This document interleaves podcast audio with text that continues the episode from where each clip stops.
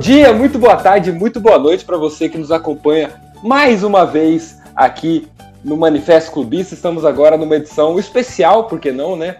Afinal de contas, estamos no Natal. Então, além de tudo isso, um Feliz Natal para você. Não vou dar Feliz Ano Novo ainda, porque também vai ter uma edição especial na semana que vem. E vamos já pro programa, porque não foi só Natal que teve, né? A gente, é, que tá tendo, né? A gente também tá diante de uma Copa do Brasil, uma disputa acirrada pelo Campeonato Brasileiro e agora com as semifinais da Libertadores garantida. Então vamos pro programa. Sejam muito bem-vindos, participantes da mesa. Fala galera, bom dia, boa tarde, boa noite. Voltando aí com delay, mas vamos que vamos. Salve aí, rapaziada. Matheus Moraco na voz aí, certo? É um intensivão do manifesto aí. É ou não é? Mais um pra conta. E vamos que vamos. É Natal, hein? Af. Fala galera, não tão boa noite, né? Porque o Papai Noel Emerson Santos já chegou dando presente pra gurizada e fudendo meu Natal, é isso aí. É isso aí, rapaziada. Boa noite. Vamos para mais um episódio aí. Vamos estar tá ignorando também o drama da Pau Press, né? Os caras estão aí achando que vão ser eliminados pro América Mineiro. Mas a gente sabe o que vai acontecer, né? Vamos para mais um episódio. É isso. Boa noite, pessoal. Estou de acordo com o Daniel e não entendo que o Luiz fala do drama da Pau Press porque ele se inclui nisso. E é isso, pessoal. Mais um programinha nosso aí começando. E vamos que vamos. Eu estou do lado do Luiz, queria deixar claro. do Luiz Palmeirense ou do Luiz Vascaíno? Fica interpretação aí. E em programa especial a gente tem também convidados especiais, né? Sejam muito bem-vindos, Leonardo Moreto e Bruno Coquemala. Mais um programa lá de vocês. Aliás, o primeiro do, do Coquemala, né? Seja bem-vindo, gente. É isso aí. Coquemala aí, primeira vez na participação aí do manifesto. Prazer imenso estar aí ao lado dessas grandes vozes aí do, do nosso podcast. Salve, gurizada. Boa noite para todos aí. Mais uma vez, contente em estar participando de, um, de mais um manifesto. Obrigado pelo convite aí.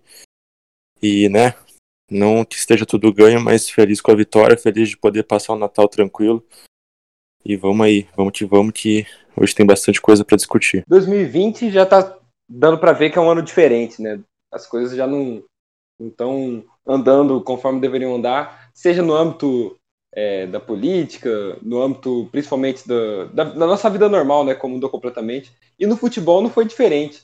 A gente saiu daquelas histórias de pacotão de presente de Natal dos dirigentes, é, anunciando contratação em cima da, em cima da hora, para um Natal eletrizante, né? Os jogos da Copa do Brasil, é, o jogo de ida, né? O jogo da volta vai ser na semana do Ano Novo, então também é bem atípico aquela expectativa para ver o jogo da Copinha é trocada agora por uma expectativa de uma final de Copa do Brasil. Então, é, a gente teve esses dois jogos agora entre Palmeiras e América Mineiro, que acabaram empatados por 1 a 1 e Grêmio e São Paulo. O Grêmio venceu o São Paulo por 1 a 0 A gente vai começar falando então do Palmeiras e América Mineiro, o jogo no Allianz Parque, que o resultado que surpreendeu muita gente, né? O América sai na frente com o gol do Ademir, aliás, baita jogador da, do vice-líder da Série B. E o Palmeiras empata aí com o gol do Gustavo Gomes no último lance do primeiro tempo. E, enfim, eu quero ouvir dos palmeirenses do grupo, né, incluindo o, o Luiz Otávio. Por que, que o, isso aconteceu com o Palmeiras? O que, que aconteceu? Como que vocês viram esse jogo? E quais as expectativas, assim, se, se vale a pena fazer drama agora? Qual que é a cabeça do Palmeiras agora? É, que, que mesmo em três competições de disputa já deu um cartão de visitas que, que talvez a mais fácil delas não vai ser tão fácil assim. Assim, o, o, o jogo do Palmeiras hoje, ele foi o pior da, da era do, do Abel no Allianz Parque, né? Antes era só nove vitórias, 28 gols marcados, nenhum gol sofrido. E mas hoje foi a pior partida ofensivamente falando, né? Isso que me preocupou mais, não foi nem o erro individual do Emerson Santos que entregou o gol, né, pro Ademir, e o, o que mais me assustou foi o, o, a falta de criatividade do Palmeiras, né? E a falta de eficiência, né? Perdendo alguns gols que, poderia ter feito, né? O, o América Mineiro soube se defender muito bem, teve mérito, óbvio. O goleiro deles, o Matheus, foi, foi, foi bem demais no jogo. E o América soube jogar o jogo. Tem, tem que dar o braço a torcer, porque o Lisca tá fazendo um baita um trabalho aí. É, mas essa partida foi preocupante, assim, para abrir os olhos para o Palmeiras tava avassalador dentro de casa e, e agora já com um time bem montado, um time organizado, que, que vai, vai com o jogo com uma intenção, com uma, uma intenção de jogo, com, com a, uma ideia e executa perfeitamente o que foi, o que foi lá para fazer, fica difícil, né? Aí agora o, o placar já preocupa um pouco, já para volta lá no, no, no Independência. E aí, Du, fala aí dos, dos, dos destaques da partida aí, do, do, do, Palmeiras, do América. Mano, o que se falou tá certo, né? Da falta de criatividade do Palmeiras, o Lisca que, que tem um time muito bem montado. E hoje deu para ver uma diferença nessa do Lisca e do Abel, que o Lisca tem o time dele bem montado, um time que sabe jogar, e o Abel, que não é. Não, não tô botando defeito no Abel, mas sim falando que hoje ele começou com uma escalação que ninguém esperava, eu acredito. Bancou o Luan, que era o zagueiro que vinha jogando, colocou o Emerson Santos, é, que falhou no gol. Bancou o Vinha e deixou o Scarpa no lugar. Geralmente ele tá colocando o Scarpa para jogar mais à frente e o Vinha de lateral mesmo.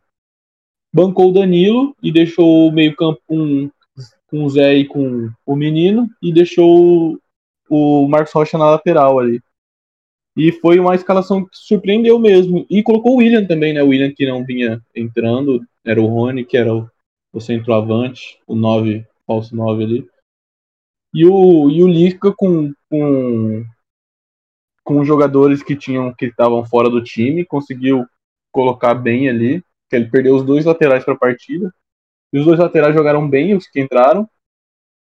E o Ademir joga um bolão, né? O Ademir ali na frente é um bom jogador, um jogador veloz, chama responsabilidade. Não, não parecia nervoso no jogo, diferente de alguns jogadores palmeiras que eu achei que estavam nervosos. Como o Veiga, eu achei o Veiga muito nervoso no jogo, bem, bem sumido, assim. O Zé Rafael, outro jogador que eu achei que estava sumido no jogo, que podia ter participado mais. O menino no meio-campo, cara, é muito bom o menino, ver o menino jogar. Ele é muito grande, tipo, ele é gigante jogando porque ele chamou muita responsabilidade nesse jogo com a falta dos dois. Ele, ele tentava criar toda hora, ele tentava levar o time para frente. Ele é um jogador que, que, que, quer ser muito objetivo e eu acho isso bom num jogador. E eu acho que faltou esses dois jogadores que são muito importantes no Palmeiras jogarem mais hoje. Porque sem eles, o Rony fica um pouco debilitado na frente, o Verón acaba ficando meio debilitado, o William também. O William acho que está nervoso também parece. Não sei se é falta de preparo físico, se a forma física dele está abaixo, porque tem jogadas que ele não costuma perder quando ele está bem. E, e, nos últimos jogos ele, ele vem perdendo algumas, algumas jogadas assim. Mas é isso, eu achei o Palmeiras um time um pouco nervoso mesmo para essa semifinal. E poderia ter matado o jogo, já que o, o América, apesar de ter eliminado, ter eliminado bons times, poderia ter, porque é um time inferior, poderia ter matado o jogo no Allianz Parque já e ficar mais tranquilo pro jogo de volta. Mas como não fez, vai pro tudo ou nada aí, os dois times vão pro tudo ou nada no, na próxima semana. Como se não tivesse existido o primeiro jogo, né? Porque como não tem critério de, de gol fora mais, é, não tem é gol é, fora. qualquer empate vai para os pênaltis, é, qualquer empate vai para os pênaltis e qualquer vitória de qualquer um dos times dá, dá, deixa o finalista. Cara, o América é muito valente, hein? Muito valente, Não, mano. Mas, e outra, essas, o que o Du falou aí dessas, dessas mudanças aí no time titular do, do Abel, parece que o Abel, ele não, eu não sei, ele não, ele não parece que não estudou o América, sei lá, porque, por exemplo, você falou do Ademir, que, pelo amor de Deus, joga um balão, o cara faz uma fumaça ali do lado direito absurda. E aí você começa jogando com o Scarpa, que não, não é um marcador, não sabe marcar, não é veloz. E o Ademir joga pelo lado dele, né? É. Essa escolha do, do Vinha era óbvia, e mas assim, uma coisa que eu, que eu penso muito, que eu falo assim quando tá conversando, é o, nenhuma formação tática, nenhuma ideia de jogo, né, algum esquema funciona se o jogador não executar os movimentos, né, o gesto tático, vamos dizer assim, com, com perfeição. O cara, por exemplo, tem que jogar no contra-ataque, o cara vai ter que lançar uma bola na frente pro cara correr e o cara toca um pouco para trás e você perde o, o contra-ataque. Então tudo aquilo ali, aquela, aquela, o estilo de jogo vai por água abaixo. O Palmeiras não conseguiu fazer nada disso porque primeiro que errou muito passe no primeiro tempo. Não, não tava acertando nada. Às vezes o, o Zé Rafael perdia uns passes assim, o Scarpa próprio, né? E perdia uns, errava uns passes porque demorava muito para fazer para tomar uma decisão. E aí, quando ia dar o passe, já estava meio abafado. O América conseguiu pressionar de vez em quando ali na, na saída. E aí tava, tava, tava errando muito passe. Era. E aí nada disso funciona. O estilo de jogo do Palmeiras não funciona. E acabou que. Acabou que prevaleceu né, o, essa, isso, isso foi que prevaleceu o Palmeiras não jogar do jeito que joga né, ultimamente. E é, então, como o Du falou, eu acho que o desenho para o segundo jogo é esse mesmo que o, que o, du, que o Du falou aí. Vamos, vamos ver, né? Mas eu ainda acredito na classificação do Palmeiras aí, né? Para para se não acabar o ano 2020 já com chave de ouro, né? Que beleza. Só complementar aqui do jogo. O América Mineiro jogou bem o primeiro tempo. Foi um time que soube jogar contra o Palmeiras no primeiro tempo. Soube atacar, levou perigo pro gol do Everton. Fez um gol numa falha grotesca do Emerson Santos. Que é uma falha que não pode acontecer em nenhuma fase de mata-mata, porque tomar um gol desse jeito, cara, complica demais. E no segundo tempo só deu o Palmeiras. Acho que o América sentiu o gol do Palmeiras no finalzinho do primeiro tempo. O Palmeiras no segundo tempo pressionou muito o América. Perdeu alguns lances ali que podia ter feito. O Veiga perdeu alguns gols. Eu achei que o Palmeiras tentou muito cruzamento e não estava acertando os cruzamentos. O Scarpa tentou muitos cruzamentos. O, o Marcos Rossi, se não me engano, tentou vários também e não estava acertando.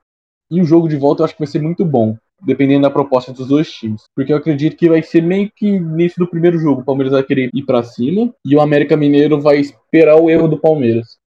Porque ele sabe que tem o Aderlan, que é rápido, sabe que tem o Rodolfo na frente, que, que é um cara que mata o jogo. Se a bola chegar, ele vai fazer. E eu acho que ele vai jogar no erro.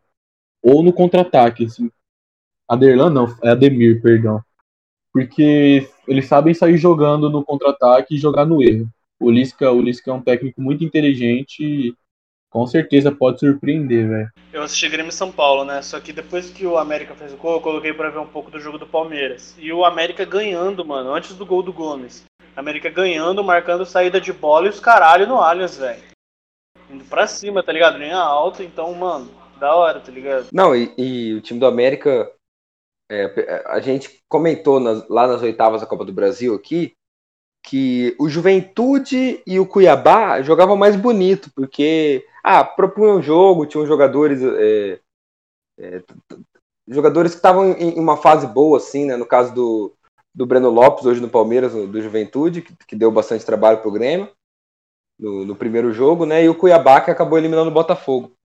E o América, a gente, principalmente no jogo contra o Corinthians, né, a gente apontava alguns defeitos, que era uma equipe meio sem sal, assim apesar de ter o Ademir que bate um bolão, é, o Juninho também é um bom meio-campo, o Messias, bons zagueiros, tem, tem talentos individuais, mas é, você olha como um time assim, não é aquele time que, como foi, por exemplo, a, a, a Barcelusa ou o Curitiba que subiu 10 anos atrás, aqueles times de Série B marcantes que, que conquistam grandes feitos, né, mesmo estando na Série B. É um time que é único e exclusivamente muito bem treinado pelo Lisca. Então, é, eu, eu, eu não vi tanto desse jogo, né? Porque estava tendo o Grêmio São Paulo ao mesmo tempo. Mas do que eu vi também, que foi basicamente essa mesma parte que, que o Mônico falou, né? Esse, esse final, esse pós-gol do Demir até o final do primeiro tempo, o América tem, assim, jogando muito bem em cima do Palmeiras, criando chance, indo para cima, recuperando a bola no ataque. É, é, um time muito bem treinado e, pô, que trabalho do Lisca, hein? Mais um na, na conta dele. É, vocês acham que ele pode, tem condições de virar um técnico de ponta já na próxima temporada, assim, de, de treinar um time grande, assim, por exemplo? Ou, ou, vocês acham que ainda falta algo a mais no Lisca? O que, que falta pro Lisca para ele chegar nessa prateleira? Título. Se ele ganhar essa Copa do Brasil, acho que ele tá lá, sim. Mas eu não, se eu fosse ele, ano que vem, jogava Série A pelo América e tentava fazer um bom, bom campeonato de novo, né? Porque eu sou meio pé atrás, assim, quando o técnico aparece. Não que o, o Lisca esteja aparecendo agora, que é um técnico um pouco mais antigo, assim. Mas quando o técnico tem uma fase boa assim, já subir para um time maior, eu sou, eu tenho o pé atrás com isso.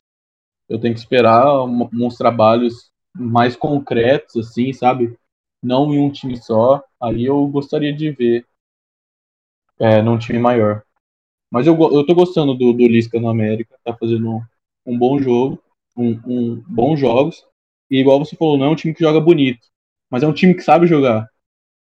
É um time que, que, que sabe buscar o resultado. Não é à toa que pode ter jogado mal contra o Inter, contra o Corinthians, mas classificou. Mesmo perdendo, classificou. Lisca, Lisca tá bem. É, o América vai. Já foi até longe demais, né? Agora, com esse empate, dá até uma esperança na torcida de quem sabe ir para uma final da Copa do Brasil e aí sonhar com o título. Mas do outro lado, né, também não, se passar pelo Palmeiras, caso já cumpra esse feito, vai ter que enfrentar o vencedor de Grêmio e São Paulo. E convenhamos, não queria enfrentar essas duas equipes nesse momento, né?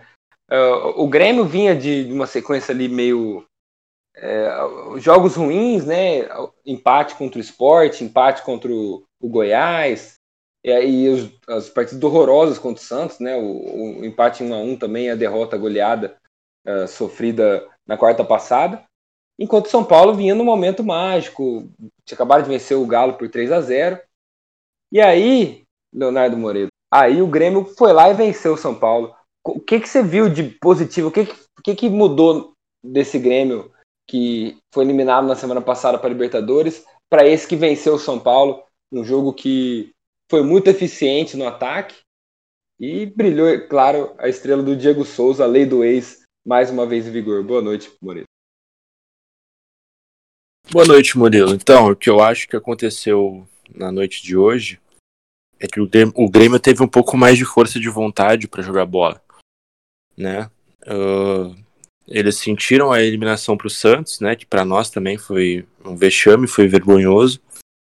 E o Renato também não mexeu muito bem no time naquele, naquele dia, né? E também eu sempre critiquei o Renato, mas mesmo sabendo que ele é o nosso maior ídolo, ele não pode ficar isento de críticas. Ele, quando erra, tem que ser cobrado também, da mesma forma que qualquer outro, outro treinador seria se estivesse trabalhando no lugar dele. Então, eu acho que ele soube ter uma administração boa do vestiário, conseguiu botar os caras é, para ter raça, conseguiu colocar o sangue nos olhos deles.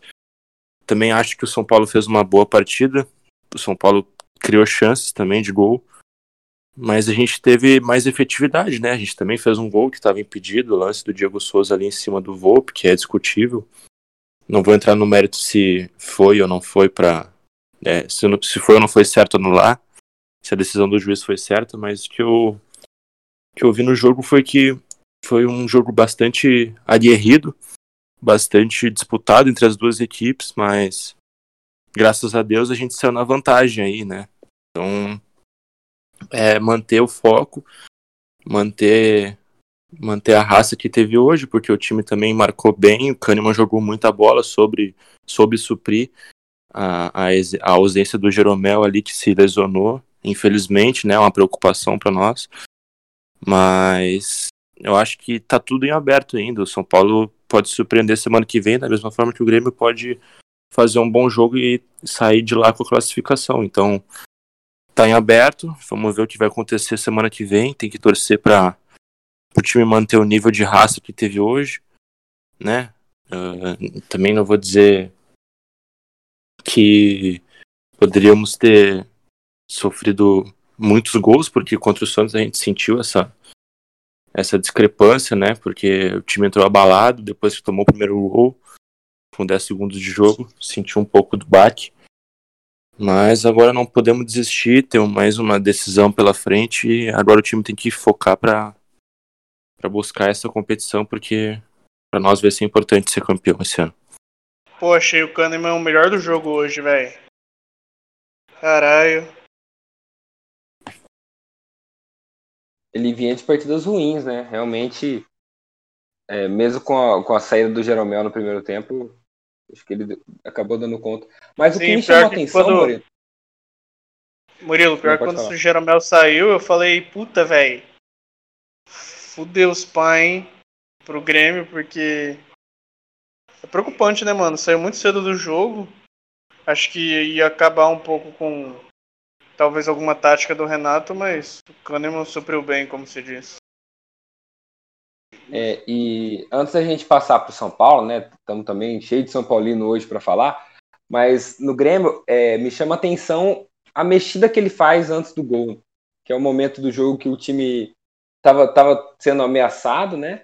E aí ele tira o Darlan, que é um volante um pouco mais do passe, um, um, não é exatamente aquele cão de guarda, ele bota o Lucas Silva, que, que esse sim é mais volantão, e bota o Ferreirinha no lugar do Tassiano, que na minha opinião já devia ter começado jogando, e o Ferreirinha faz a jogada do gol do Diego Souza. É, qual que é.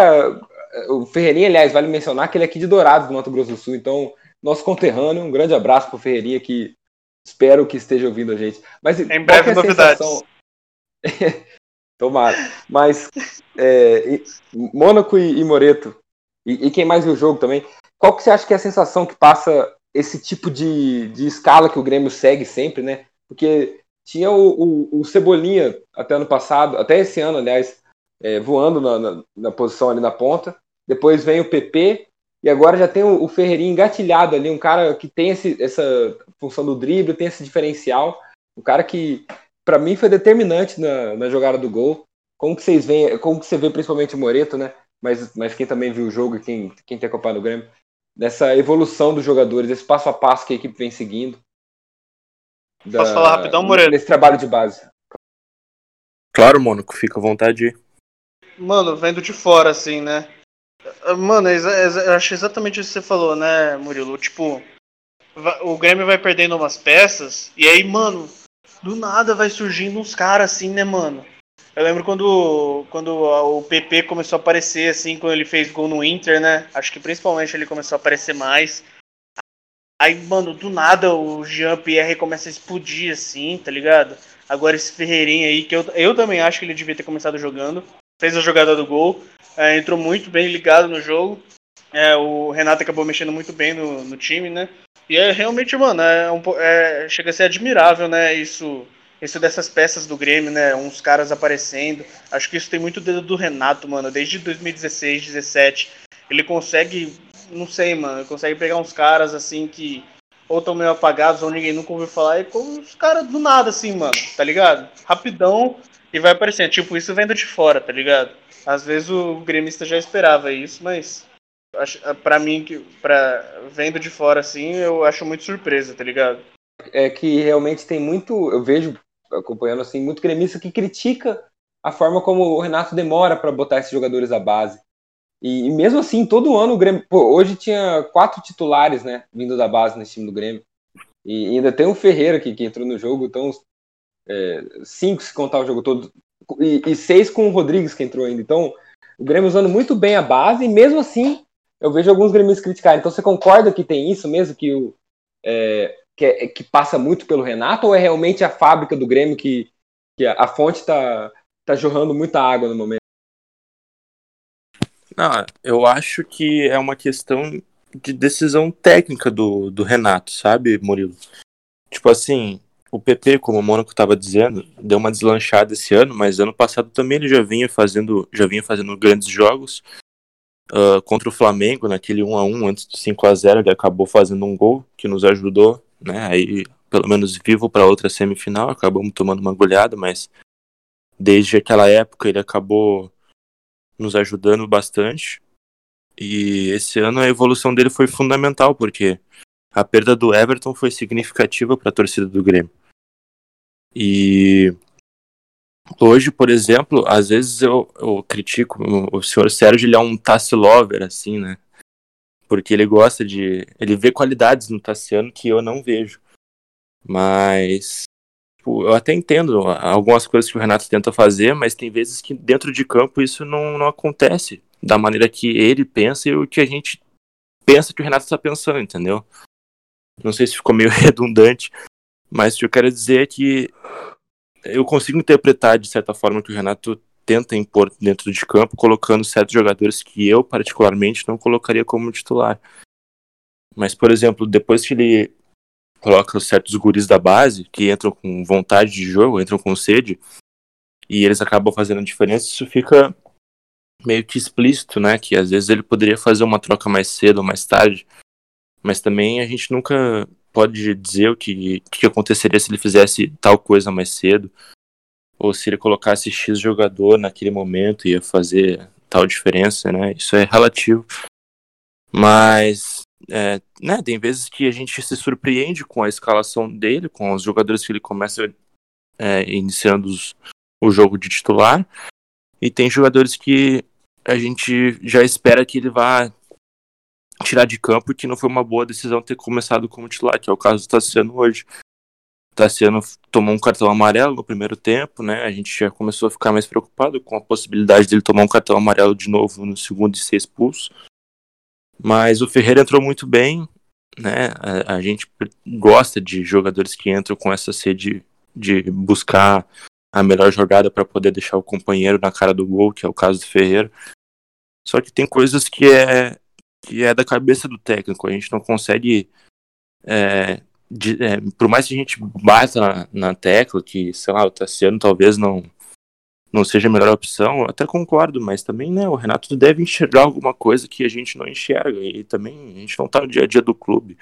O torcedor não tá no dia a dia do clube para saber o que acontece de verdade. Então, né, eu, eu, mesmo sendo contra a escalação do Tassiano, eu sou obrigado a compreender, porque né, vira, vira e mexe acontece de um jogador é, subestimado ir lá e fazer a diferença para o time. Então, é, é, meio equivocado a gente fazer uma, uma, um apontamento sem, antes de acontecer a partida, mas enfim, é, como de costume, né? Hoje o Renato não, não acertou a escala no Tassiano no começo. Poderia ter começado com o Ferreira, né? Para talvez tentar é, ter mais oportunidades de gol, mas o time do São Paulo também troca muito bem os passes, né? Tem uma, uma tática de jogo muito bem definida e muito bem aplicada dentro de campo. Então, de certa forma, o Tassiano pôde dar uma, uma ajudada ali na, na, na, parte defensiva do time, mesmo jogando de ponta, ele pôde dar uma, dar uma recuada para marcar. Então, né, ele não fez uma, uma, grande partida, mas dentro do possível ele fez o que estava no alcance dele. Depois que o Ferreira entrou, ele fez a diferença. Então, é uma questão de momento e de psicológico de cada jogador, do quanto ele está disposto a deixar a alma dele dentro de campo e acho que o Ferreira pode demonstrar muito bem esse sentido e eu fico feliz também que o Grêmio tem revelado bons jogadores, principalmente a partir dos anos 2000 para cá, se contar o Ronaldinho Gaúcho para cá, né? Que o Ronaldinho Gaúcho veio de 1998, mesmo eu odiando ele por ser um mercenário, por não ter voltado para o Grêmio em 2011, eu eu ainda considero ele uma das maiores revelações que o Grêmio trouxe para o futebol. Mas aí a gente também coloca Douglas Costa, a gente coloca Lucas Leiva, a gente coloca o Arthur, né? Então, a base do Grêmio nessas últimas décadas vem sendo, vem sendo bem aproveitada. E o presidente Romildo conseguiu aplicar isso dentro de, de campo também. É, provar que a base pode ser um bom reforço, ainda que o, o clube não tenha condições financeiras para trazer grandes reforços. Mas de modo geral é dessa maneira que eu enxergo. E não sei se alguém concorda comigo, não sei se tem mais gente que acompanha, não todos, mas alguns jogos do Grêmio. Possa. Você curte o Romildo, né, Eu curto, velho, eu curto. Eu não sou muito de curtir dirigente, né? Porque às vezes o dirigente pensa mais na própria cabeça do que no clube. Mas o Romildo vem fazendo um bom trabalho, né? Desde 2015. Vem, vem deixando o clube sem sem muitas dívidas e sabendo aproveitar bem a base, é, fazendo certas apostas que, que dão certo e chegam, chegam subestimadas, que foi o caso do próprio Jael, cara. Jael, quando chegou aqui, todo mundo taxava, dizia que não ia dar certo, mas acabou dando um passe para o Cícero em 2017 que resultou num dos gols fundamentais para que a gente fosse para o segundo jogo da final da Libertadores em vantagem. Né? Então tem certas coisas que a gente tem que valorizar e também não deixo ele isento de críticas, porque tem certas coisas que eu vejo que o Romildo faz, que ele abraça muita, muito das ideias do Renato. Né? Às vezes eu acho que o, ele e o Renato é, confiam muito um no outro e às vezes essa certa confiança pode comprometer, que foi no caso do ano passado na semifinal da Libertadores, em contratar jogadores como Rafael Galhardo, Diego Tardelli, que ganhava um milhão por mês, não deu certo. Né? Mas é, independente disso, o que importa é o time estar tá sempre brigando na, na, ponta, na, na parte de cima da tabela do Brasileirão, nas fases finais da Copa do Brasil, Libertadores. E então, se, se o time está bem, está disputando, a gente tem que reconhecer, mas também quando perde, é humilhado, a gente também tem que criticar, também não, não, não deixamos isento de nada. Renato Gaúcho com trabalho, é, o Renato com o trabalho mais longevo do Brasil no século. Mas vamos falar então um pouco do São Paulo, que também vem de um trabalho que já dá para ser chamado de longo, né, com base na rotatividade dos técnicos do Brasil, do Fernando Diniz. E é, o, o, São Paulo, acho que dá para tratar mais como uma vitória do Grêmio, né, por esse teor, do que exatamente uma derrota do São Paulo. Porém, tem aspectos negativos, claro, né? Um deles a gente pode. É, a gente estava até falando um pouco antes do programa que o primeiro tempo foi meio. aquela cara de empate, né? Aquele jogo travado. Mas o começo do segundo tempo, antes do gol do Grêmio, parecia um treino do São Paulo. Era assim. São Paulo criou duas chances ali impressionantes, que era de toca de passe rápido, era de uma. É, de um nível assim do jogo, e aí eu tive a impressão que o time cai um pouco na soberba, que é uma coisa que já aconteceu no jogo contra o Corinthians, por exemplo, né? É, de adotar um favoritismo. E isso prejudicou o São Paulo. Como isso. É, primeiro quero ouvir do, do Coquemala se ele concorda comigo, e também se você acha que, que isso pode prejudicar a equipe tanto nessa reta final de Copa do Brasil como na do, do Campeonato Brasileiro. Essa soberba da equipe estar tá jogando muito bem e, e, e, ter essa dificuldade de descer no salto quando é preciso. O que, que você acha, Bruno?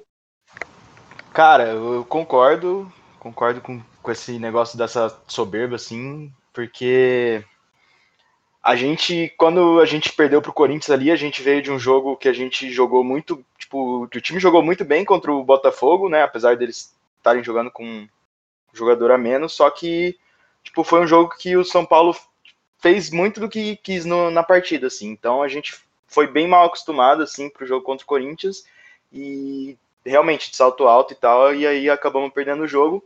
E hoje, apesar de ter tido um primeiro tempo tipo bem truncado assim e, e ver que o jogo não era um jogo de brincadeira nem nada, é, que nem você falou ali depois daquele começo que a gente criou duas chances bem claras de gol assim e acabamos desperdiçando, a gente.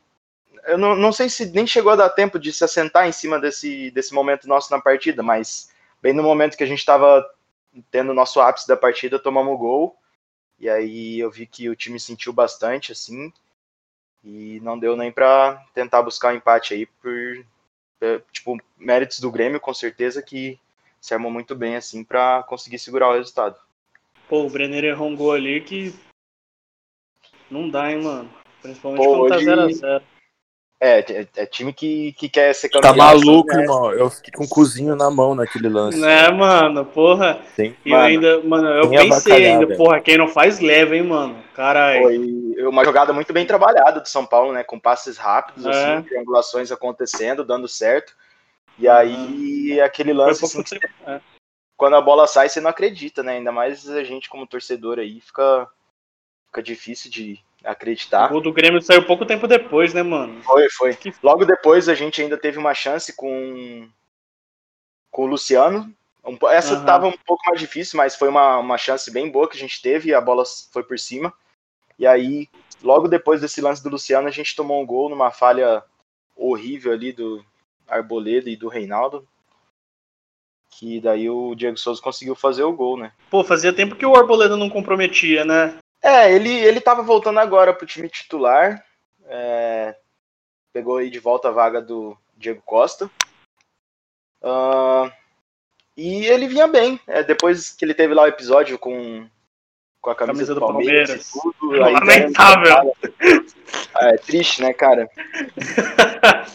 Mano, você está inacreditável. Mas, ah, velho é duro, porque o cara é pô, um jogador bom, velho. Eu, eu gosto dele no time, gostava muito mais antes, né? Óbvio. E daí ele, mano, teve o tempo dele de banco ali E o Diego Costa veio muito bem, daí também foi aquele período que o Diniz colocou o Léo Pelé para jogar de zagueiro e acabou dando certo aí por alguns jogos essa dupla. Mas daí depois viu que não dava mais para insistir no Léo Pelé e voltou Bruno Alves e Diego Costa. Até que o Diego Costa teve algumas falhas feias ali, no, teve jogo contra o Flamengo ali que ele falhou em um gol e, e deu, dando umas entregadas assim e voltou o Arboleda que vinha bem. Ele voltou muito bem pro time e hoje acabou aí entregando o gol pro Grêmio.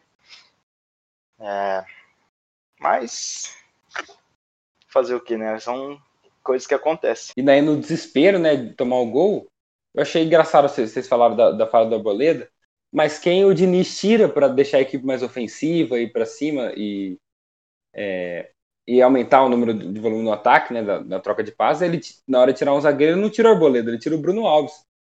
É, botando aí o, o Tietchan e o Vitor Bueno, sai também o, o Luciano que vinha motor de lesão. Daniel Monteiro, essas jogadas do, do Diniz, assim, de, de às vezes tirar um zagueiro para avançar mais, ou, ou, de repente tentar tirar um jogador de área mesmo para fazer a bola circular mais fora dela e, e, e, e colocando assim jogadores de filtração dentro da área, de chute de fora. Você acha que é, até que ponto isso dá certo, né? Que eu vejo é, é uma coisa que o Guardiola fazia muito e, e, o Guardiola mesmo já não consegue, já não tem poder de reação. É, já ficou ultrapassado ele. Até que ponto você que é, é não é cego pelo Diniz, é, você acha que essas decisões dele são, são ou não acertadas assim? Cara, pergunta difícil, porque porque no Brasileirão ele já teve, já teve êxitos com essa com essas substituições, né? Inclusive naquele jogo contra o Lanús, que por mais que foi que foi eliminado, aquele quatro, aquele quarto gol ele, querendo ou não, se não tivesse tomado outro gol, seria uma classificação heróica. E veio também de uma substituição de tirar lá atrás para rodar mais a bola, tirar um zagueiro. Assim, quando tá o, o Luan, eu acho que ainda, ele ainda é uma peça que ele pode fazer isso, porque é um cara que dá para voltar para recompor. E a decisão de ter deixado o Arboleda, para mim, fez um pouco mais de sentido, porque eu acho que o Arboleda ele é mais rápido na, na recomposição. É, e o Bruno Alves é um pouco mais pesado. Mas eu acho que o que tem que mais ser destacado no, no jogo, assim, são duas coisas. Eu acho que o São Paulo, no, ao todo, não jogou mal, é, conseguiu impor seu ritmo, mas a, aquela clichêzão do futebol que já foi falado aí foi o que permaneceu, né? Quem não faz, toma. Só que tem uns jogadores ainda que a gente tem que cobrar, porque eu acho que o Reinaldo, por exemplo, um cara que jogou, para mim, jogou péssimo hoje, tanto quanto subia como descia, na hora da descida. Aquele drible que ele tomou ali na, na, na área, que foi o primeiro gol, não pode, sabe? Não pode mesmo. Tudo que o, o Juan Fran tá jogando bem na, na direita defensivamente, o Reinaldo compromete demais. E eu acho que em jogos que são muito páreos, como é o do Grêmio, essas dificuldades elas sobressaem. Tanto que o Reinaldo teve um lance que ele subiu pro ataque e tinha o Igor Gomes ao lado, era ele rolar pro Igor Gomes, o Igor Gomes ia ter um corredor para ou fazer o cruzamento por cima ou por baixo, ou quem sabe tentar esperar para que outro encostasse. Então, era um ataque bem que estava bem estruturado. O filho da puta vai e me chuta. Aquele pé torto que ele tem, chutou o nariz para direita, a bola para esquerda.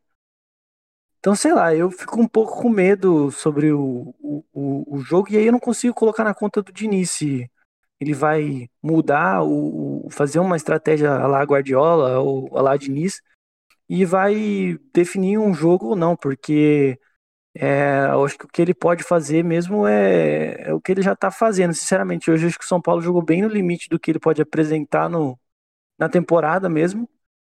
E aí a gente, depois que o, o, o, o time, essa é uma opinião minha, depois que um time chega ao seu limite tático e coletivo, é, o que sobressai são as peças individuais, né?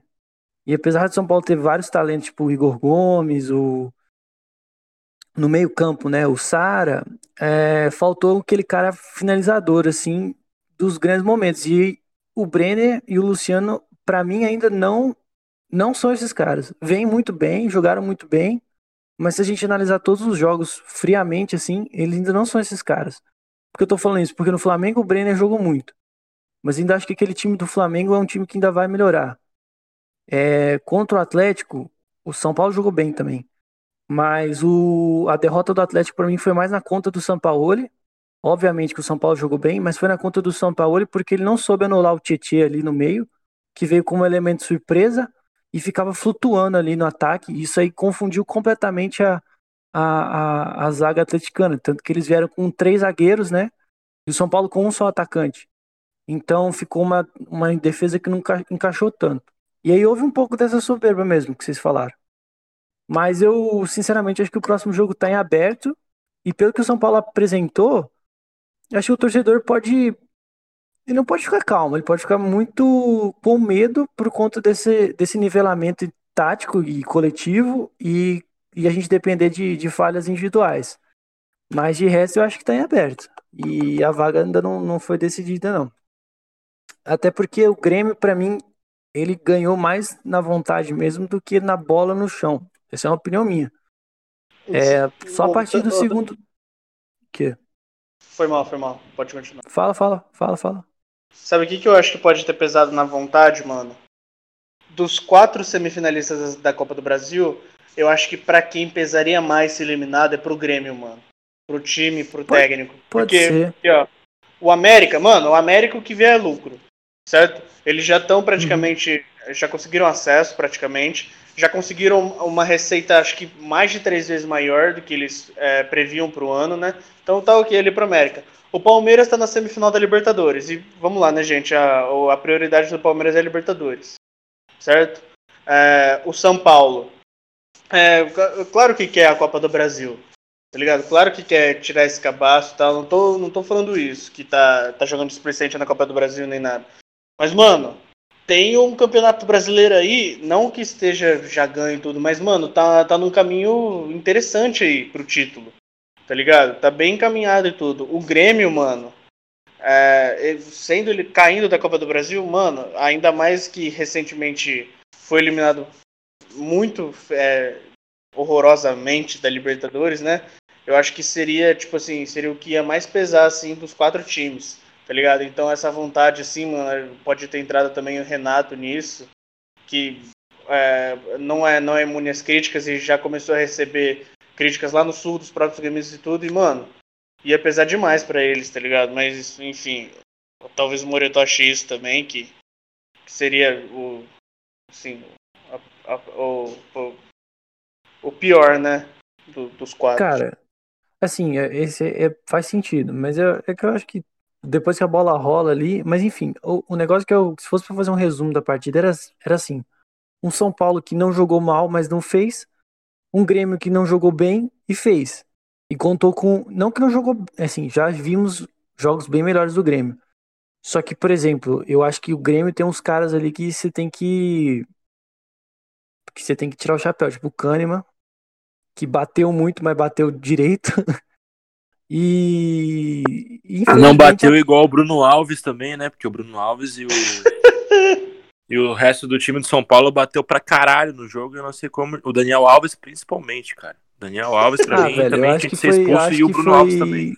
Foi. Eu acho que foi do, do jogo mesmo, porque todo mundo sabe que o futebol do Sul, essa putaria de vocês ficar chegando de solo, caralho, a quatro, jogamos o mesmo. É jogo. disso que eu gosto. Ah, aí, é disso cara. que eu gosto. No último jogo, ah, no último jogo, aí... o Daniel Alves deu uma pisada no tornozelo do Alisson. E aí ele tá até agora lesionado. Ficou dois meses lesionado, voltou a ser relacionado hoje, mas acabou não entrando, sabe? Então, tipo assim, eu acho que o time do São Paulo não, não é um time ruim, é um time bom, que tem suas qualidades, mas é um time que quebra demais, velho. É um time que chega muito forte, por mais que seja decisão, Gra às vezes parece que eles querem né? ganhar mais dando pisada no tornozelo do adversário, quebrando e, e partindo pra porrada pro UFC do que jogando bola propriamente, né? Então, eu acho que vale ressaltar isso, porque o que aconteceu hoje, a cotovelada no rosto do Diego Souza, né? E também teve outros lances que o Daniel Alves fez umas 50 faltas que merecia ser expulso, pelo menos umas duas ali ele mereceu um cartão amarelo. Mas faz parte, né, cara? Às vezes, quando acontece coisas com o nosso time, a gente pensa de um jeito, e quando acontece com outros, a gente pensa de outro, mas deixando de lado o clubismo, né? Eu, eu, particularmente acho que o São Paulo tinha que ter pelo menos um jogador expulso hoje. Eu gosto Mas de eu- clima pesado entre os brothers. Mas, tipo assim, o. Mas o que eu tava falando, o, o Kahneman, por exemplo, eu acho que, que ele quando eu falo bateu, eu digo, jogou bem, velho. O maluco entrou com a cabeça na bola de algum lance, então. E o Diego Souza, mais uma vez, chato pra caralho, fez o gol e saiu comemorando pra câmera, falando um monte de merda, e tá certo ele. Então faltou isso pro São Paulo. O Faltou Reinaldo essa- no. Ah, O Reinaldo no túnel. O Reinaldo Hum. no túnel, a câmera pegou ele falando que o Diego Souza tava. Tava Tava arranhando o próprio cena, rosto. né? Filho de uma puta do caralho. Vai tomar no meio do teu cu, Reinaldo. O cara Muito toma uma bom, cotovelada nos beiços e tu acha que o cara tá fazendo cena, filho de uma puta. Vai pra puta que te pariu, Reinaldo. Vai tomar nesse teu cu, tá achando que é quem o verme. Vai te fuder. É, clima pesado. E uma, uma coisa que eu gostei é que a gente falou um pouco da. É, especulou um pouco dessa arrogância do São Paulo. E foi o, o Renato Gaúcho ter sido. ter, ter se rebaixado, assim, né? É, Ele, Murilo. ele obviamente tem. Não, não, mas eu é, é que ele, ele vinha com um discurso muito arrogante, né? Como sempre, quando o Grêmio engata uma sequência boa, ele vem, ah, o melhor futebol do Brasil, ah, chama o favoritismo para ele. Depois da eliminação do Santos, ele voltou pro discurso que ele também adota depois dessas situações de é, calma lá também, tem- temos, temos problemas, temos que resolver. Esse tipo de discurso assim, é, que, que geralmente ah, faz o, o Grêmio andar. Eu acho que o Grêmio é mais perigoso quando ele reconhece né, que essa inferioridade, que eu acho que foi o determinante para a vitória de hoje, do que é, do que tendo uma pompa que muitas vezes não tem o time, né?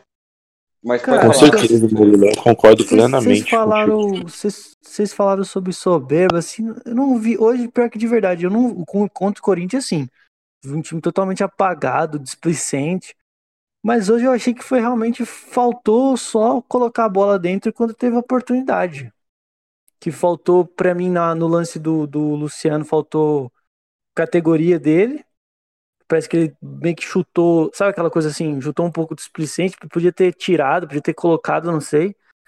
E o Igual Werner ele fez no faltou- Grenal do 0x0 nesse começo de ano. né? É aquele que ele deu por cima, né? É, velho. Que foi... foi foda. Então, cara, aqui eu acho que foi um lance parecido com isso. Então, você vê que e onde que aparecem esses, esses lances? Em jogos que não dá pra errar. Então, eu, eu não vi o São Paulo hoje muito displicente. Eu acho que até, inclusive, o Daniel Alves quebrou, bateu mesmo. Igual você não discorda disso. Mas eu acho que eu prefiro muito mais o Daniel, agora falando como São Paulo, eu prefiro muito mais o Daniel Alves assim, tirando aquelas faltas idiota que ele faz de matar a jogada, que ele mata a jogada toda errada, né? Ainda toma amarela. Mas assim, eu prefiro muito mais ele com essa gana do que aquela displicência do, do Corinthians, entendeu?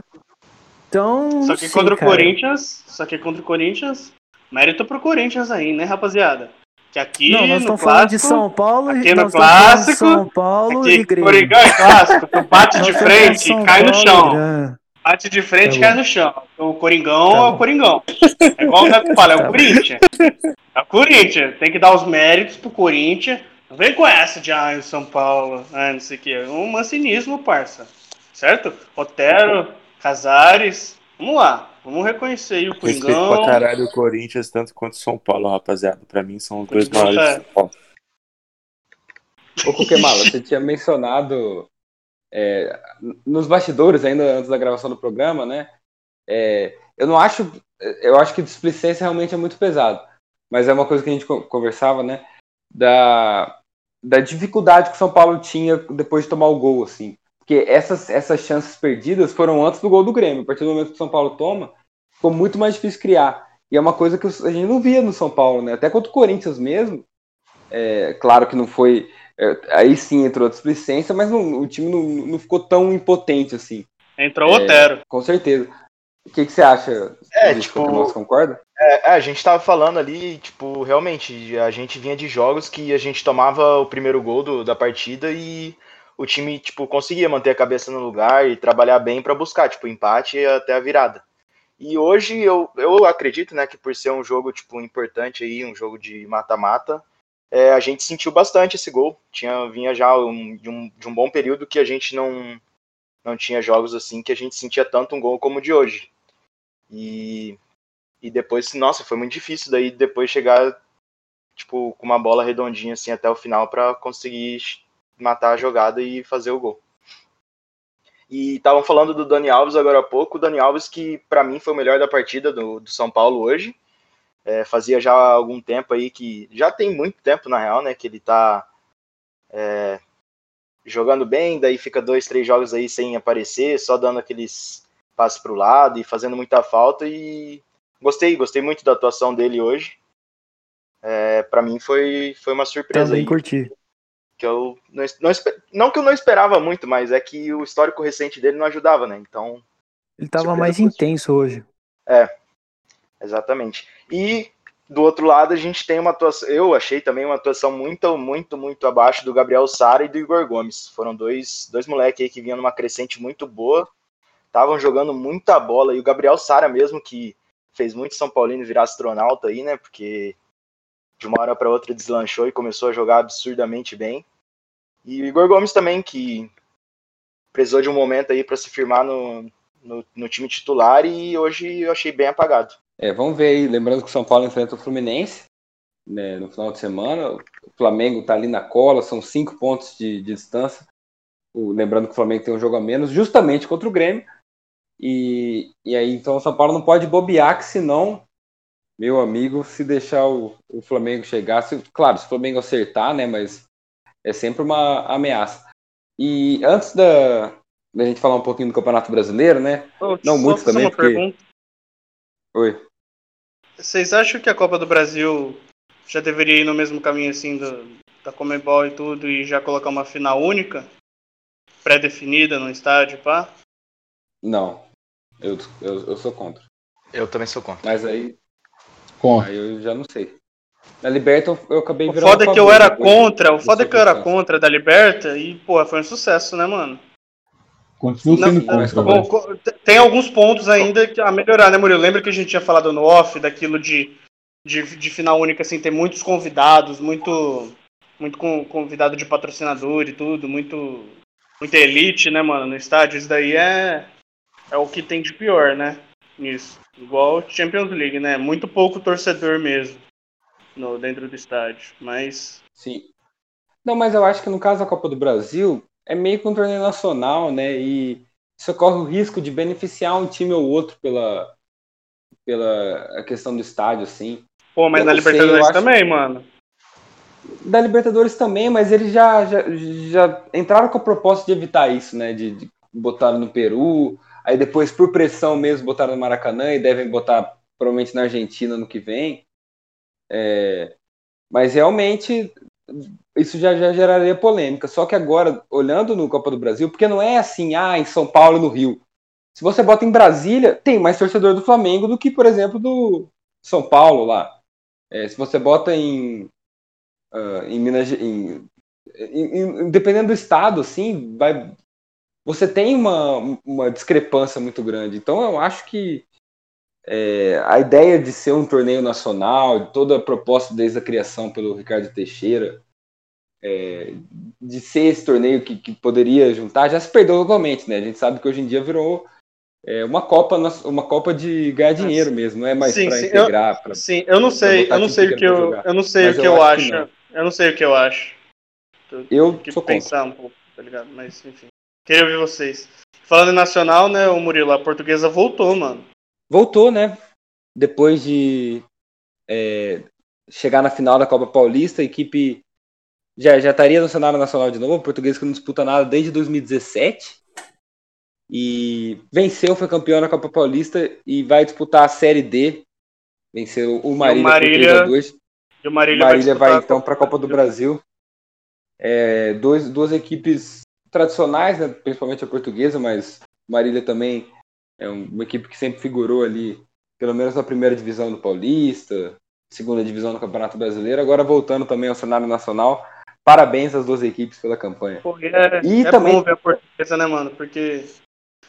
Porra, inclusive tem um bagulho muito interessante, Murilo. No, no dia que a portuguesa conseguiu a classificação para a final da Copa Paulista, ou seja, que já tinha garantido que ia pelo menos jogar alguma competição nacional, né? Depois de, de, de três temporadas fora, Mano, foi no mesmo dia que fazia sete anos do, do julgamento do caso Everton, mano. Foi no mesmo dia, exatamente no mesmo dia, mano. Essa classificação. Que o, o STJD lá é, puniu a Portuguesa e o Flamengo juntos. Só que aí no, pelo, acabou a Portuguesa ficando abaixo do Flamengo. O Flamengo ficou uma acima da zona, ou duas, não lembro. Mas enfim, né, mano? Caso muito estranho até hoje, né? Porque. Ainda bem que o Marcinho não tá aqui, senão ele já ia falar abobrinha, mas é esquisito demais, né, mano? Já saiu um monte Graças de a Deus, irmão. Graças a já Deus. saiu, já saiu um monte de coisa falando que o Flamengo não teve a ver com aquilo, né? Só que, cara, não, não, não consigo engolir, sinceramente, porque. é, com todo respeito aos, aos flamenguistas, né, mano? No sábado o André Santos joga irregularmente pelo Flamengo. Aí no domingo a portuguesa escala irregular também, e, tipo, se não fosse isso, o Flamengo seria o rebaixado. Mano, é muito.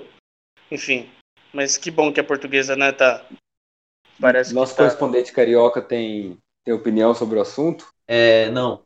Não, a, a minha opinião é, é a mesma do Mônaco aí. Acho muito estranho aí. E acho bom também não ter o Marcinho para se pro- pronunciar aí. O Marcinho hoje que tava torcendo pro Marília, né? Fica a denúncia aí. Bem lembrado, bem lembrado. Por um bom motivo, é verdade. Odd boa, eu que, eu que inclusive recomendei é, a aposta da equipe do Maranhão. Mas, mas vamos, Luiz, já que você está aí na pauta, né? Antes da gente só comentar da- das semifinais da Libertadores, é, eu queria ouvir de você sobre a eleição do Vasco, né? A gente. Você estava de férias, merecidas férias nesse final de semana, acabou não participando do programa, mas foi definido, enfim, o ponto final nas eleições do Vasco. Jorge Salgado assumiu, ah, vai assumir oficialmente a, a presidência do time. E a equipe já vem de uma vitória, né? E além disso, além de, desse breve comentário sobre as eleições, se você concorda ou não sobre essa, é, essa, essa vitória né, do, do Salgado, no final das contas.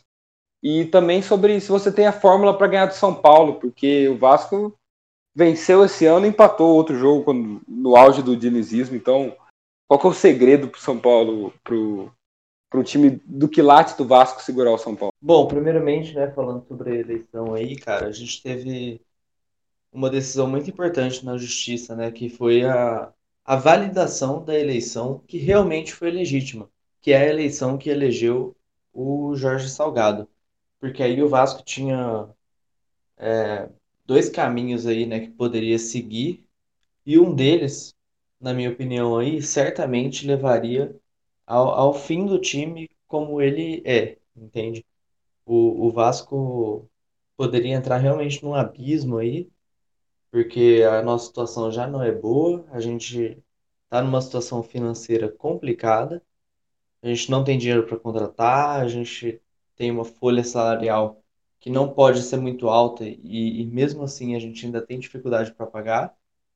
E então a gente dependia muito dessa eleição aí para ver qual seria o nosso futuro, né? Se seria uma gestão euriquista com moldes extremamente ultrapassados e, e com bastante corrupção, com bastante aparelhamento da política do clube, que, que é no caso da vitória do Levenciano, e a gente teria o outro lado, né? Que seria realmente a vontade da torcida, a vontade dos sócios, a vontade que os sócios mostraram três anos atrás mas que houve um golpe, né?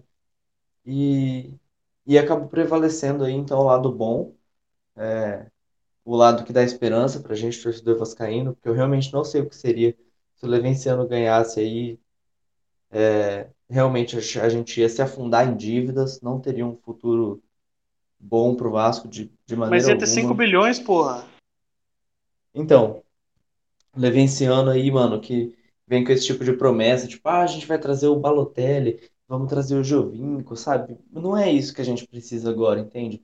Não é nome de peso, não é esses jogadores que outrora consagrados aí em fim de carreira, sabe? O que o, o que o Vasco precisa é de uma administração transparente, de uma administração responsável financeiramente, que que traga jogadores que possam satisfazer as nossas necessidades sem estourar o nosso orçamento.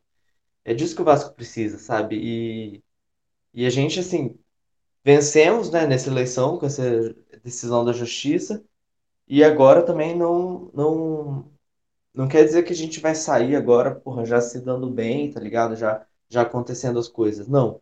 Agora a gente ainda vai ter que segurar, sabe? Segurar sem, sem muita contratação de peso, sem, sem estourar a folha salarial. Vão ser anos difíceis aí, mas que nos trazem esperança, tá ligado? Porque assim, com o Levin esse ano, a esperança seria zero. A gente ia se afundar em dívida, a gente ia cair pra Série B e a gente não ia ter a certeza da volta, né? Poderia virar um time aí irrelevante no cenário nacional, mas é, com essa decisão da justiça, a gente finalmente pode ter uma esperança aí de que a gente vai conseguir segurar as pontas por mais uns anos aí, ainda que passando dificuldade e tal, sem poder contratar, sem ser um time competitivo, mas que dá esperança aí para um longo prazo aí, talvez até o final dessa década aí, poder brincar aí, né, mano? Poder tentar conquistar alguma coisa. E é isso, mano. Sobre a eleição é isso.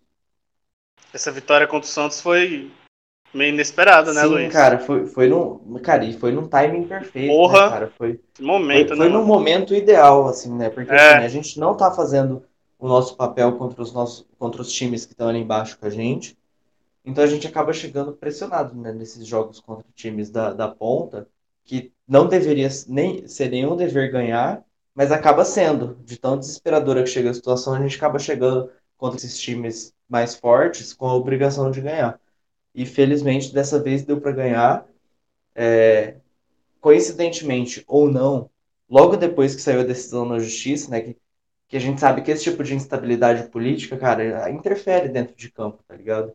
Não, não tem como, cara, interfere, porque os jogadores não sabem como vai ser o futuro, como não, não tinha uma transição em andamento, porque não se sabia qual seria o presidente, como- então o processo de transição é prejudicado, os jogadores não sabem qual vai ser o futuro deles no clube.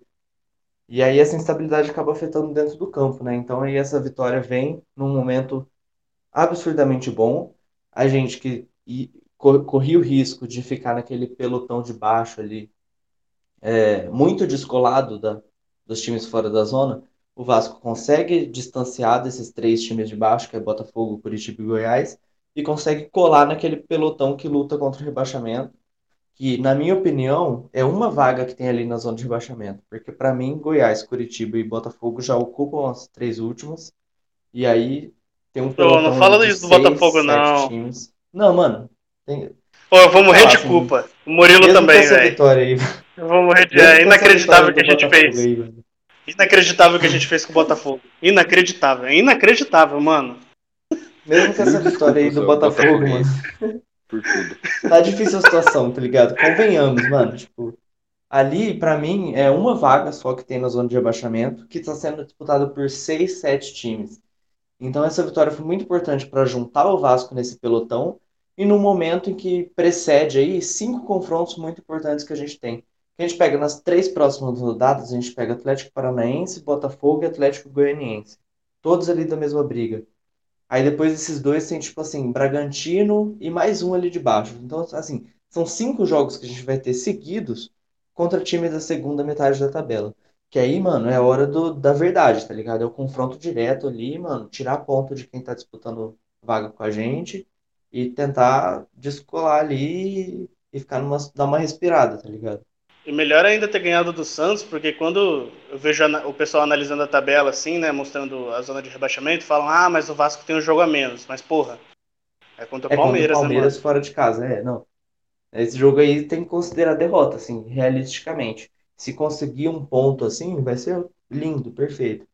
Mas é melhor a gente não ficar contando com isso, tá ligado? É realmente situação complicada, mas, mas já foi pior. Já dá pra. ah, no, no caso do Vasco, como tá um ponto, né, fora da zona, acho que dá pra. é, dá Não, sonhar escapar ainda. Mas o Murilo, a Não, mas- culpa do- da situação do Botafogo é o Felipe Neto aloprando no Twitter. Ele falando do Não, é Laércio muito- lá. Tem muitos fatores, tem muitos fatores. Não é culpa nossa, não. da- Não é culpa nossa, não. Independente das, independente da zica, o pretexto todo já era ruim para o Botafogo. Pelo menos é, é, a pandemia, acho que, que escancarou também a questão da, do SA, um- de como, como seria difícil, não era tão fácil quando tá aparecendo em transformar o clube em empresa. Ô, isso daí não vai sair, né? A- a- Eu até Esse- acho que vai, hein? Só vai ser muito, muito pior do que estavam esperando, né? Mas eu acho que vai sair, sim. É, o otimismo voltou. Só, só o time voltar a vencer igual venceu o Curitiba de virada com dois gols do Pedro Raul no final de semana, que o otimismo já volta. As notícias que vieram agora já são mais positivas. De, É, é só o Vasco vencer que ganha três pontos, mano. E só pra gente encerrar então o programa, mencionar a Libertadores. Vocês falaram do Santos, que perdeu pro Vasco, mas o Santos tá na Libertadores ainda, hein? Na semifinal e já sabe seu adversário. Vai ser o Boca Juniors. Então, Santos e Boca Juniors, nove títulos de Libertadores nessa semifinal. E na outra semifinal, River Plate, River Plate Palmeiras também, é, duas das grandes equipes dos últimos anos no continente. Então, dois grandes jogos. Tem, cara, tem muita coisa em jogo. É, é, enfim, vão ser grandes jogos, mas é só em janeiro, né? A gente ainda tem Copa do Brasil pela frente, Brasileirão até lá. Então, dá tempo de se preparar psicologicamente, torcedor Santista e Palmeirense, para esse grande jogo, esses grandes jogos, né? Gente, vamos encerrando por aqui nosso segundo programa do Intensivão, né? Lembrando que nesse final de semana vai ter mais um programa. Esse programa é, vai ser soltado na quinta-feira, né? Na véspera de Natal. Depois vai ter um programa no, no dia 27, dia, é, que, que, vocês vão ver dia 28, vocês vão ver dia 28, a gente vai gravar dia 27, depois da rodada. E daí ainda tem, ainda tem o programa do dia 30 de dezembro, o último programa do ano, aí sim encerrando a nossa grande maratona. E, gente, obrigado aí pelo programa. Sejam é, muito bem-vindos os convidados e aos nossos participantes. Um Feliz Natal, que vocês aproveitem bem essa data tão especial. Gente, obrigado aí por mais um programa. Vamos que vamos. É... Boa noite. Aí, rapaziada, muito obrigado pelo mais um manifesto aí, certo? É Natal. Feliz Natal, Feliz Hanukkah aí pros judeus. Israel não é um país. E, porra, é isso, né? Vai ter mais dois programas aí, depois nós dá ano novo aí, certo? Matheus Mônaco na voz, um grande abraço. Valeu, rapaziada, mais um manifesto aí, muito bom estar aqui com vocês, né, e bora conseguir acompanhando a gente aí nessa reta final dos campeonatos, e, né, e se segue a gente nas redes, e Feliz Natal para todo mundo, menos para Emerson Santos, que seu Natal seja horrível. Falou, meus camaradas, muito bom mais um episódio com vocês, agradecer aí a presença dos nossos convidados também, e, e é isso, vamos que vamos. Valeu, pessoal, por mais um programa. É isso. 2/4 do nosso intensivão aí. Tamo junto. Valeu, Feliz Natal para todo mundo aí. É nóis. Rapaziada, primeira participação minha aí no manifesto. Queria agradecer o convite dessas feras aí que, que fazem parte do podcast e dizer que foi um prazer muito grande aí estar tá, tá gravando junto com eles. Obrigado pela audiência aí e boa noite aí para todo mundo. Então, gurizada, queria agradecer o convite para participar de mais um programa. Queria dizer que é sempre um prazer né? Tá nessa mesa redonda virtual aí conversando sobre futebol com essas pessoas, pessoas que eu considero pessoas que que eu guardo no meu coração, que são meus amigos. E acima de tudo, né, ver esse projeto do Manifesto Clubista crescer é, é muito bom. Espero que essa evolução seja contínua e não pare nunca, né? Seja ainda maior do que já está sendo. E é isso. Queria desejar também para os nossos ouvintes aí boas festas, um feliz Natal e um próspero ano novo. Espero que o ano que vem, né, em relação a esse ano, seja muito melhor, porque não foi fácil, né? Essa questão da pandemia, fudeu com todo mundo. Mas ano que vem, se Deus quiser, todo mundo vacinado aí e também vamos estar tá celebrando aí a a evolução do manifesto aí, todo mundo junto, se Deus quiser. Um abraço aí e até a próxima.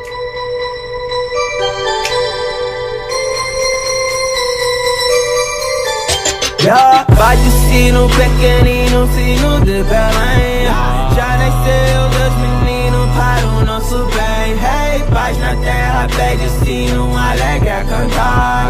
Abençoe dois meninos, este é nosso lar. Oh, Hoje a noite é bela, juntos eu e ela Vamos à capela.